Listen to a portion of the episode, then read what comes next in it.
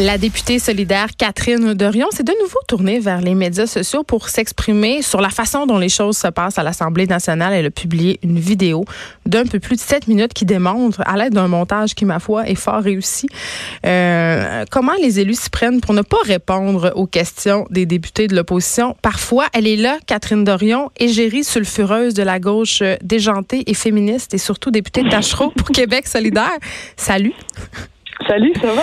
Ça va très bien. Écoute, je suis contente que tu aies accepté euh, mon invitation parce que quand j'ai vu euh, cette vidéo-là, évidemment, je l'ai écoutée et ça me fait sourire un peu. Pour ceux qui l'ont pas vu, euh, bon, à l'aide de ce montage-là, tu interpelles la ministre de la Culture, Nathalie Roy. Tu veux lui demander comment les 50 millions que le gouvernement va octroyer à la presse écrite va être dépensés.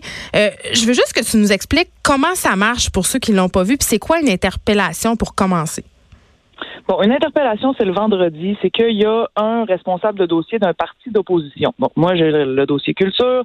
Euh, je peux décider que j'interpelle la ministre de la Culture sur quelque chose, sur n'importe quoi. Genre, bon, euh, vous, le gouvernement, vous pensez faire ça. Moi, je me pose la question, pensez-vous faire ça? Est-ce que, pourquoi vous voulez faire ça? c'est un privilège d'opposition. Puis, tu sais, je veux dire, nous, là, on, on, gagne aucun de nos, on gagne, quand on n'est pas de l'avis du gouvernement, on mm. gagne aucun de nos votes. Tu sais, le gouvernement, il fait ce qu'il veut, là.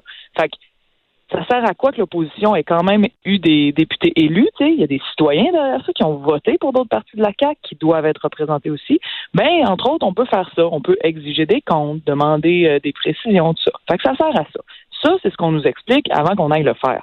Mais moi, la première fois que je suis allée, euh, puis là, ça, c'est une des façons l'interpellation. Mais il y a d'autres trucs là dans la semaine dans l'Assemblée nationale qu'on peut faire. Tout le monde connaît bien la période des questions. Euh, fait que ça, on m'a expliqué, tu vas voir, c'est un privilège de l'opposition. Puis j'étais là, depuis que je suis élu, je suis comme, mais à quoi ça sert? Tu sais, les gens, les ministres répondent pas aux questions. Euh, c'est très normé. C'est une espèce de ballet oratoire figé où c'est très, très rare qu'on a, euh, qu'on a un vrai dialogue euh, et encore moins un débat, là, tu sais.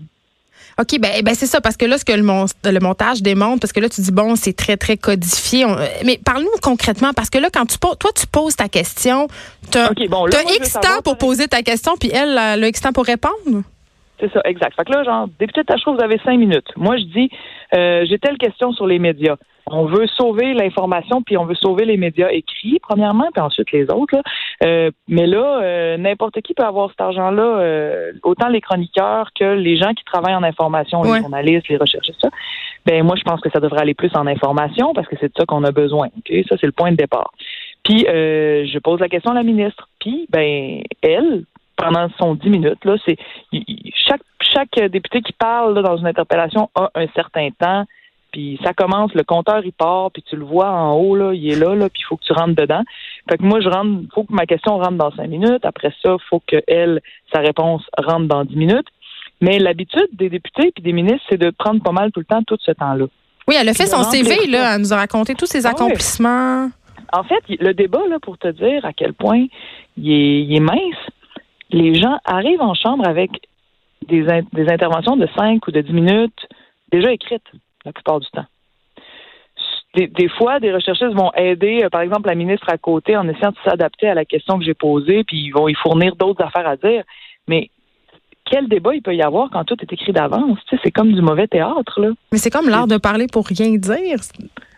C'est, c'est, là, je veux pas dire que c'est tout le temps, tout le temps comme ça, mais je te dirais que euh, la majorité du temps, c'est comme ça. Puis oui, effectivement. Puis là, je me dis, genre, tu sais, les gens sont comme euh, ah, euh, le respect de l'institution, c'est ceci puis cela. Faut arrêter de faire du théâtre puis de faire des mises en scène. Puis de, moi, je suis comme, ce n'est que ça en ce moment.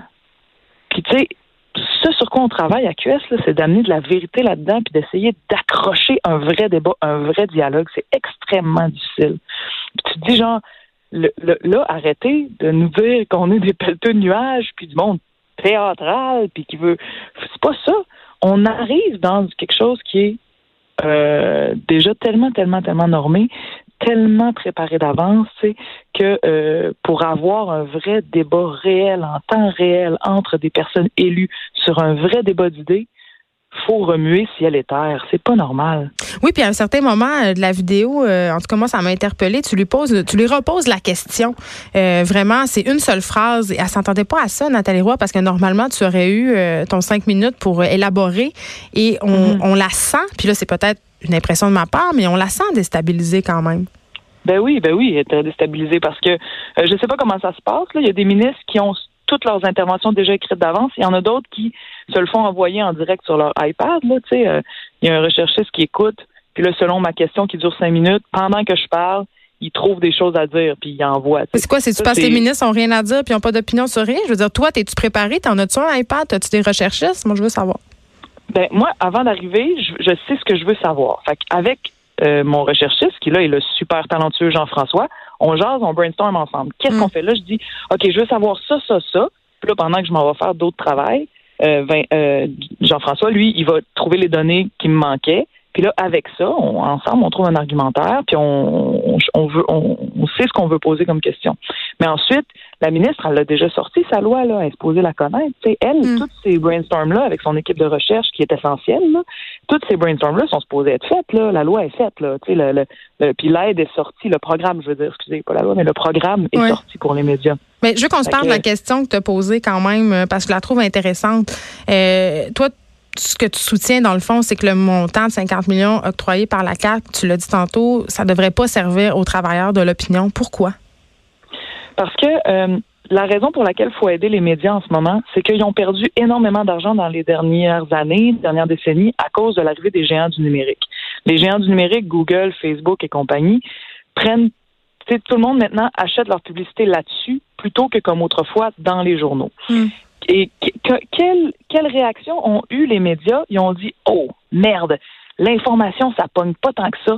On est mieux de mettre de, de, mettre plus de ressources dans l'opinion qui est plus populaire, qui fait plus de clics et qui va peut-être nous permettre de conserver un petit peu de revenus. Est-ce que tu constates que c'est un peu du cheap labor de l'information?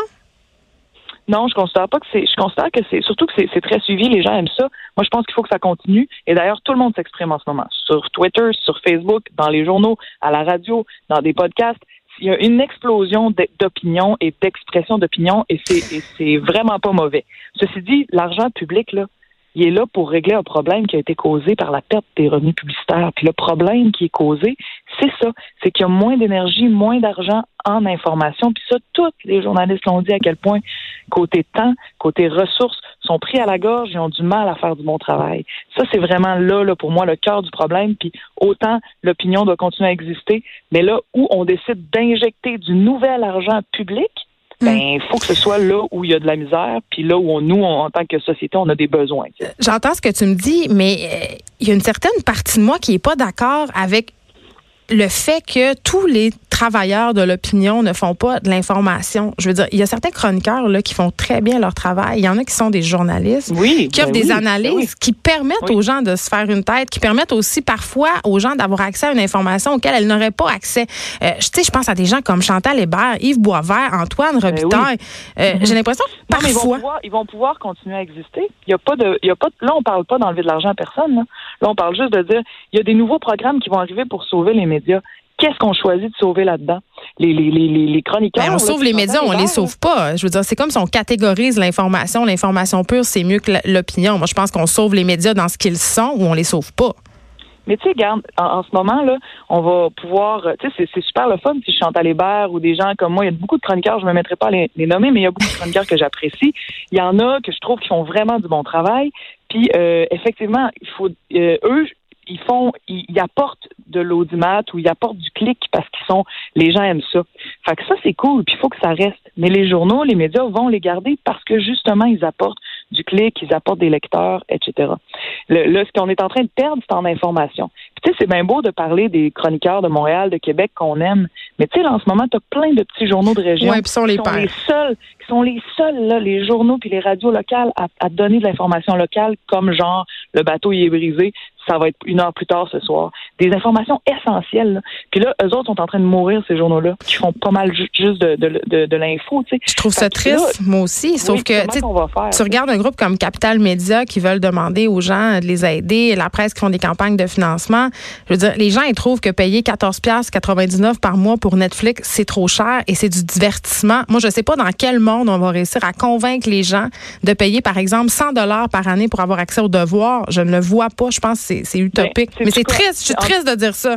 Mais, mais c'est pour ça que euh, l'information à partir de maintenant, parce qu'avant, plus de pub va avoir besoin d'un soutien public. Puis si les gens sont pas prêts à payer à travers leurs taxes, que je pourrais comprendre tout autant, ben alors il va falloir être conséquent puis dire là, les géants du numérique qui ont pris tout ce cash-là puis qui l'ont enlevé du milieu puis du système, va falloir qu'ils nous le redonnent. si on n'est pas capable de faire cette bataille-là, ben là, va falloir assumer. Là, soit tu soit tu veux une information fiable, faut que tu payes pour de façon publique, avec mm. l'argent public, ou tu dis, les GAFAM, là, vous allez commencer à payer parce que vous faites des centaines de millions chez nous sans payer une scène d'impôt jamais. Puis c'est vous qui avez fait mourir notre industrie des médias ou qui sont en train, là. Puis mm. c'est vous qui, en ce moment, font souffrir aussi l'industrie du cinéma, l'industrie artistique. Tout ce qui euh, produit du contenu chez nous est en train de se faire saigner. Puis comment tu trouves ça, François Legault, qui fait son petit voyage euh, aux États-Unis, puis qui dit qu'il faut, euh, il faut un peu attendre avant de trop taxer Google, puis qui est un peu sur le break? Comment tu as trouvé ça?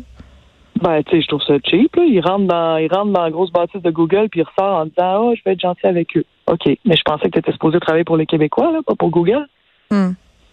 Qu'est-ce que tu ferais, toi? Ben, il faut être capable de faire un front pour euh, exiger ces pour exiger euh, qu'ils payent leurs impôts puis qui aussi on pourrait exiger du contenu québécois sur des plateformes comme Netflix, comme Spotify, un minimum de contenu québécois. Mais pour faire ça, il faut être capable de légiférer sur Internet. Puis ça, on n'est pas capable parce que c'est une compétence fédérale. Fait que moi, là, tu vas peut-être dire, ah, c'est impossible, c'est bien trop gros, mais moi, il faut absolument rapatrier les pouvoirs en culture au Québec. Ça n'a pas de bon sens que notre culture, tu sais, qui est unique au monde, unique en Amérique du Nord, au Québec, là, Internet qui joue tellement fort là-dedans, que Internet, ça soit juste dans les mains du fédéral. Ça n'a pas rapport.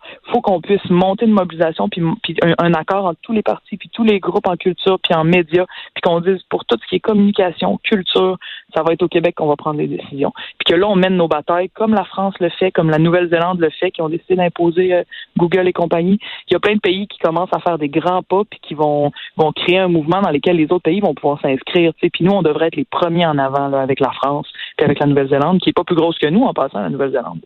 Catherine Dorion, merci de nous avoir parlé. Députée de Tachereau pour Québec solidaire, porte-parole du deuxième groupe d'opposition en matière euh, de culture. Je, pense que Nathalie Roy, la prochaine fois, va peut-être... Euh, tu le su finalement, la réponse à ta question?